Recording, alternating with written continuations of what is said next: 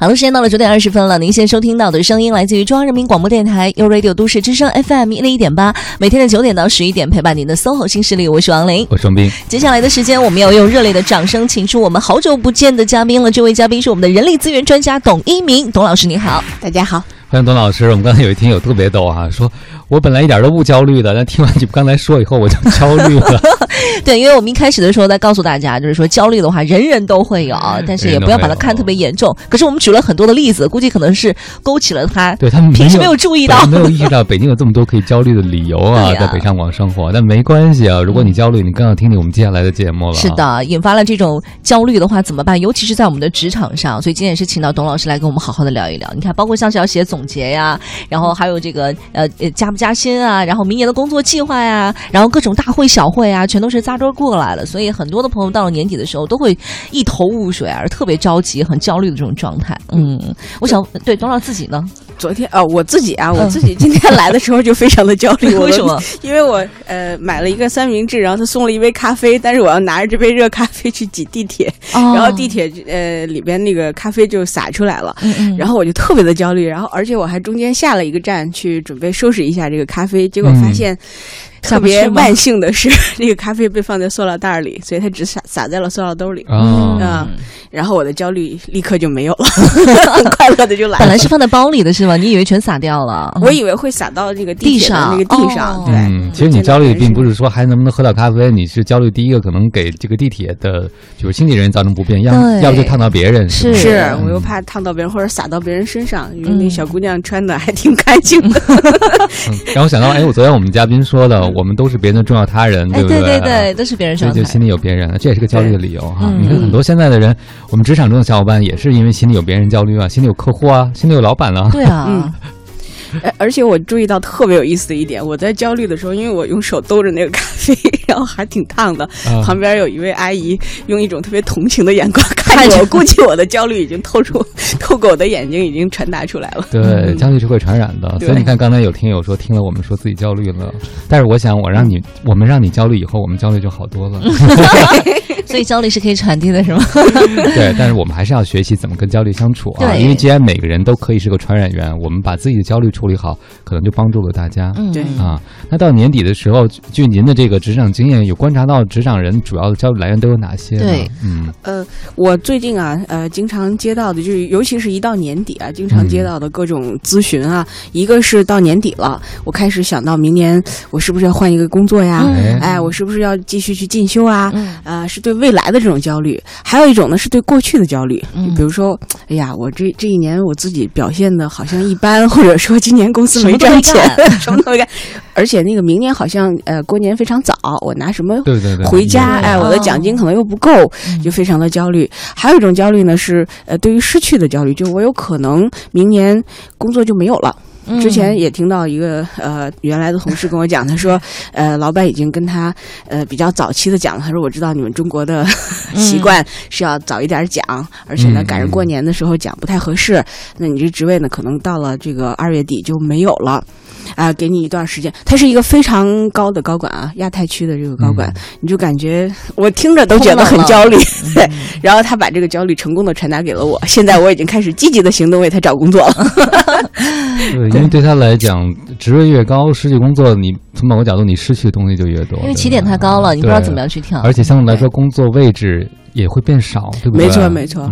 还有一种特别有意思的焦虑是，呃，非常优秀的人其实也会焦虑。我们有时候会觉得说，哎呀，你看你什么都有了，你怎么还焦虑？业绩这么好，做这么棒，我有选择焦虑啊！我不知道我我明年是怎么样，我有好几个 offer 在手里，哎，或者说我有好几个这个呃职位转型。它不是生存性，它是发展性。发展性的焦虑也有，嗯。嗯，最近还是这个收接收到的这个咨询非常的多，嗯，所以你看董老师说完以后，我们就知道每个人都有焦虑的理由。人生何处不焦虑？既然如此，就学习怎么做朋友吧。对，但这个焦虑特别有意思啊，因为我最近正好在做这个焦虑的研究。呃，焦虑本身呢，我想问一下大家，大家觉得是我，我就是一个爱焦虑，我喜欢。担心的、喜欢哎容易焦虑的人，还是说，呃，焦虑是一个临时的状态？是我有了这个压力的情境的时候才开始焦虑呢？嗯，我自己觉得我是一个相对来说比较容易焦虑的人。嗯嗯，我往往是在没事儿干的时候开始焦虑，就是只要让我动起来了，比如说我在健身啊或者是干嘛的时候，就是我脑子没有空去想别的，只专注于眼前的事情的话，是不会焦虑的。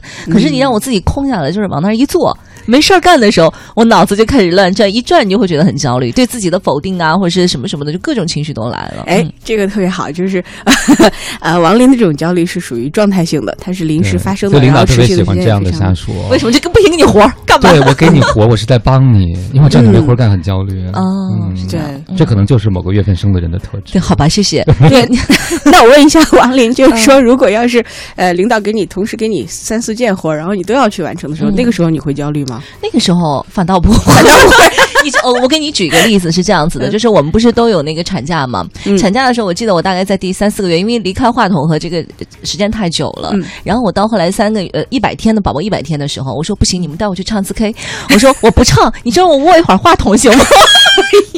真的是就是会这样子，然后我会拿到以后，我觉得啊，我一下那个焦虑的情绪就没有了。这是多么优秀的员工！不是，不是，我觉得我可能是有一点这个会可能会有点强迫症的感觉啊。但是我的焦虑可能是来源于说没有事儿给我干，或者说我在带孩子这件事情上，在那个时候还没有得到很大的满足感，嗯，有可能没有很多的成就感。对，所以他需要一个平衡点，就是职场给他带来的存在感、成就感，让他。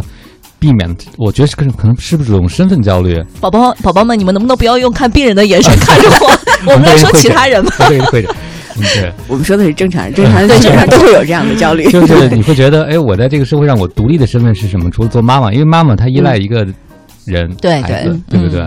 但是我觉得妈妈这个身份哈，呃，带来的焦虑呢，还有一种是未来对于未来的这种焦虑。我不确定他下一分钟会去做什么，然后会不会摔倒呀？对，你会对这个未来的不确定性进行有有一种焦虑，就好像这个职场啊，临到那个年根儿了哈，有些人会比较担心，万一明年领导要是说我有一些调整怎么办？对，他会对未来的这种不确定性也会产生焦虑。嗯，可能是不会发生的事儿，也可能是很有可能发生的。发生就是工作很顺的人也会有像您讲的选择，比如有很多人会焦虑说，我要拿要不要拿到年终奖再跳，听哪个特好的职位，要不要年前跳，是吧？所以我觉得董老师刚才分析的那个，就是从时间点上来看，一个是比如说在过去发生的一些事情哈，你可能去总结了一下自己，觉得自己这一年也是一事无成；还有可能就是眼下的一些事情，比如说现在迫在眉睫需要解决的问题，要写工作总结啦，马上有一个会议啦，然后要怎么怎么着了；还有一个就是对于未来的恐惧，这三个时间节点的话，可能都会给你造成一定的焦虑。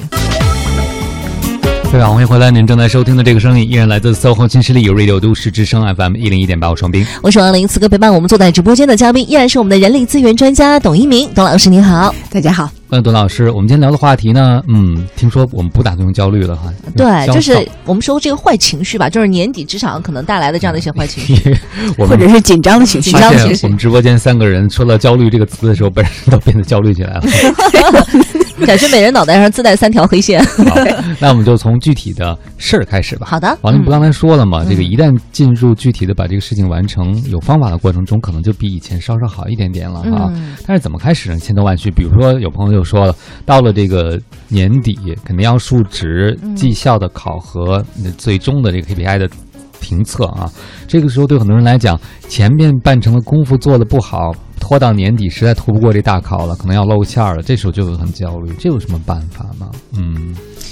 哎呀，年底总结啊，是一个呃挺重要的事儿，年年都说，然后年年都有朋友过来问哈。昨天呃，我那个师弟师妹的朋友圈里还在说，师姐我怎么办呢？我那个 年终总结，老板说至少要写一千字，我才写了一百五十个字儿，我已经苦思冥想两天了，实在是写不出来。而且过去的这段时间，整个经济形势并不是特别好，所以很多人想在年终总结里提到呢，但又不好意思。那个老板说，谁不知道经济形势不好啊？对啊。而且大多数人可能到年底的时候，第一反应不是觉得自己特别好，而是觉得自己做的哪儿不好，所以就很容易把不好的东西提炼出来。但是这个你也不能写到年终总结里头去啊，全部都说自己哪儿不好。嗯，那肯定年终总结是一定要写一下你自己过去都做了什么。成就，嗯，先要写成就啊，千万不能先写哪儿不好。对，然后因为这个呃，一般来说，大家去看你的这个报告的时候，基本上都是先入为主嘛。你嗯一定要记得在这个年终总结前半部分要写自己好你这个自己好的地方，你的成就的地方，然后再说有可能还有哪些方面的不需要足。加强。嗯呃，这个不足呢，一定要记得要去分析一下原因。当然，这原因不能说经济形势不好，所以我没有拿来客户啊，或者说客户那个现在回款也不行，所以我们现在回不了款。这种分析呢，一般来说，呃，基本上是站不住的。就你交上去的时候，你自己也会心里没底。是的，嗯嗯，但是有的时候找亮点挺不容易的。有些朋友确实这一年的业绩并不是特别突出哈，所以写总结的时候为什么只写一百五十字？因为想不出自己干了什么呀。就是提炼那一些亮点的事件出来，他自己回想的话，可能想不太出来。当然，这跟他之前的一些习惯可能有关系了。嗯，对，当然习惯，我们这个时候再说习惯，基晚本上说你这一六年都干什么去了啊？前十一个月，那给大家教一招啊，呃，我们有时候啊有一些这个工作，我不出现失误也是好成绩。哦，嗯哎，就是我这个不错就是对。嗯对你教给我的，而且你经常在变，我现在那个呃一步一步都跟着了，你所有的变化我都呃按时完成了，同时呢我没有出现大的失误，嗯，那么也可以把这个写进去。那你实在就二十个招的时候，二十个字儿了。哎，您刚才不也提到了吗？就说有的时候确实一个行业的发展离不开大环境的左右，但是我们又没有办法突出大环境的原因，所以当分析到问题原因的时候，我们该怎么去描述这件事儿呢？对就是我确实也努力了，但是确实这个行业大部分人的这个水平也就目前今年到这个状态了。哎嗯，汪老师这个问题也问的特别好啊！再教大家一招，好，呃，我们不用自己在那儿想，使劲想，哎呀，这个行业就是这样，不行嗯，啊！你不妨用借用其他人的嘴去说，嗯这个行业就是这样的，或者说我其实很努力的，但但是这整个这个呃行业的这个水平就到这儿了。嗯我们可以用其他部门或者说我客户的满意度来做评哦评估。比如说，你老板是一个完美主义者，然后那个你每次交给他的东西，其实老板都过不了关，但是人家客户没说什么，嗯那么也就是说，我总体做的这个事情，其实还是满意度蛮高的。就是根据客户的反馈啊，什么什么的这种。嗯对，哦根据你或者是你内部服务部门的这个反馈，大家都觉得也许我很满意。今年做的客户只有五个，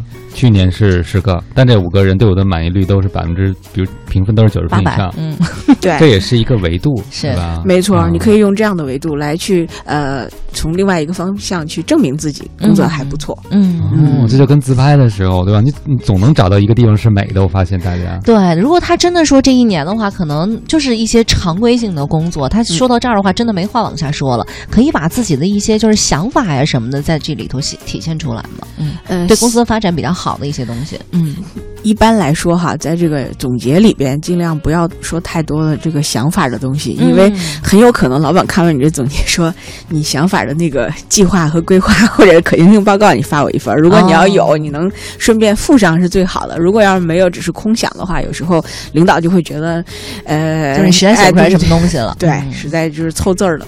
啊、所以嗯您就是，我觉得有两点特别重要。对，刚才董老师告诉我们，第一个就是，如果你有问题的话，请务必分析原因，嗯，是吧？这个原因最好别推诿到第三方。是。嗯但是如果你要描述第三方的话，你可以引用一些行业数据，对。对或者别人的这个平均业绩的水平，你知道的或者是别人对你的这个服务的反馈和啊，评价不同的。维度。嗯然后呢，如果要是你有建议、有新的想法的话，你务必最好附上行动方案，是吧？呃，暂时先不用附。哦 领导要是觉得有兴趣的话，你可以附。嗯如果你要是没有这个行动方案的话，我建议大家不要提太多的建议。就还是脚踏实地、实事求是这样一些。对而且是个比例问题啊，就是写一百五十字的工作总结，剩下的 八百八百多字都是在想想明年的想法。对嗯，领导说你这问题就是想法太多。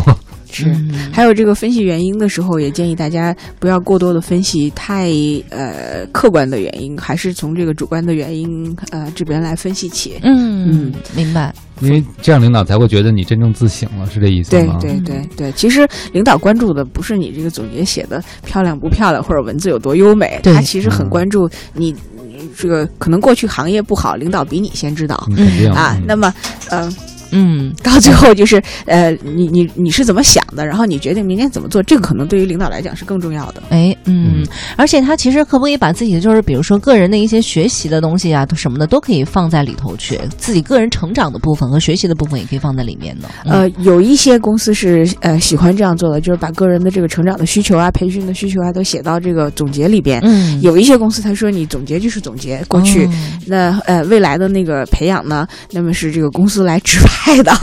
对，我是说他自己，比如说在这一年里面自己学习了哪些东西的话，可以体现在上面吗？就为了公司的他自己的一些。王王林同学，呃，一般来说，这个领导看见了会有一点不开心，是因为哎，我们这个公司，呃，你你尽量的要写自己的贡献，嗯，哎，尽量不要说我学习到了什么，对，嗯嗯，因为一般来说啊，领导可能不是特别喜欢听这个你学到了什么。哦，他会认为说我这个是一个呃业，就是你应该拿业绩来说话的一个地方。嗯，虽然我知道工作对你来讲是个学校，但对我来讲，我作为你的老板，我更想知道你为我们贡献了什么有价值的东西，是吧？对，这个尤其是对这个刚入职场的年轻人哈，大家一定要记得写总结的时候不要写说这过去的一年我学习了很多，我的师傅帮了我很多啊，每次在我出错误的时候，他都那个帮我指出来，然后让我有提高。这个这种说法一般来说是打动不了你的老板和你的 HR 的。哦，我是看到我之前有一个，就是有一小朋友，他说他写总结书是这样，就是比如说我为了做成这件事情。呃，为了达成这样的一个目的，然后我自己看了什么什么书，然后怎么怎么怎么着，最终就是完成了这样的一个业绩，或者是怎样，这是可以的，就把他自己私下学习的部分可以体现在上面。但是你刚才说那点，我觉得挺重要的，就是他为了达成什么目的，这个目的是老板在意的，对，老板很在意这个业绩的东西。嗯，所以我觉得说可以。要是比如说我在想啊，哎呀，我今天犯了个大错，但老板你知道吗？我从这儿学到人生重要一课。除非这个老板是属于那种以。好为人师，以培养年轻人为己任的人，否则他会觉得哇，我用公司钱给你买单，上个不停的给你试错，对，你是学了，我们怎么办？对，所以就是咱们可能在写年终总结的时候，确实需要注意到这样各种各样的问题。是，这还是里面有好多的这个窍门的，就千万不要为了凑字儿把所有东西都往上写。没错，没错。他就算犯了个错，学到了，最后还是要回到这个和工作有关的能力建设上，对吗？呃，和工作有关的成果一定要先说，你的成就一定要说，你做出了什么样的努力，也可以这个。渲染一下哈，通过这个数据，呃，然后才是你你的这个能力，也要也要把它体现一下。你说我这个过去一年我自己，呃，主动在哪哪几方面的能力获得了提升？嗯嗯，这个也要给自己有一个精准的描述。明白？对。其实讲到了这个年底写总结的时候，我刚才说到的那个例子啊，就是我认识一个朋友，他确实今年犯了一个大错，嗯，他觉得这个总结是逃不开这个错的，嗯。所以他就不知道怎么再，他不想再写一遍检查了。嗯，所以如果在年终总结中再写到今年工作的一些失误的时候，用什么样的笔触或者分量写比较好？嗯，哎，这个呃，这个朋友问题也挺好的啊，很有代表性。就是我已经错了一次了，是不是要再写一次？要再再被处罚一次？年底我不写，领导就会说你今年那么大事儿，你你都忘了吗？不长记性哈。对，我觉得呃，就这个事情一定是要提的，你不提的话，你也绕不过去，领导也绕不过去。呃，而且呢，呃，刚才还有一点啊，也比较重要，就是我们在写年终总结的时候，你要从领导他关注。哪几点？哎，来来去写。那么，如果说这个错误是一个领导也非常关注的，而且让他很丢面子的一个事情，我建议大家一定要写进去。同时呢，呃，之前的检查可能都做了，那么你这一次呢，还是要这个有亮点的提升一下，说我到底是呃错在哪儿，然后我有什么样的改进的这个措施？我觉得这这些方面可能改进的措施，对我做了，我已经做了哪些改进措施？就说我从我上次犯错到现在，我已经做了哪些改进措施？然后我有什么样的这个。新的这个成就，哎，我用这个来去弥补了我过去的这个错。那么在未来，我应该更关注什么？这个需要占到多大的篇幅啊？在整个的年终总结里，比如说是一千字儿的话，嗯。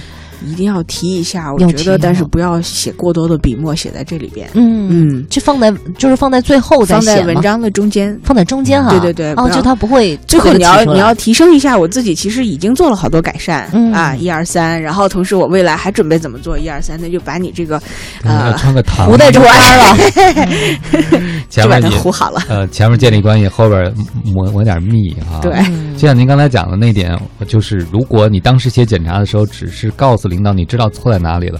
那你在年终再回顾这个错误时候，你就要讲到说这个错误之后你的改变是什么，你都做到了什么东西，对吧？嗯，对，这才说明你真正认识到有多严重。对，而且有真的是这个进行了改变，还看到了成果，那是最好的。最好的，对，嗯，好的。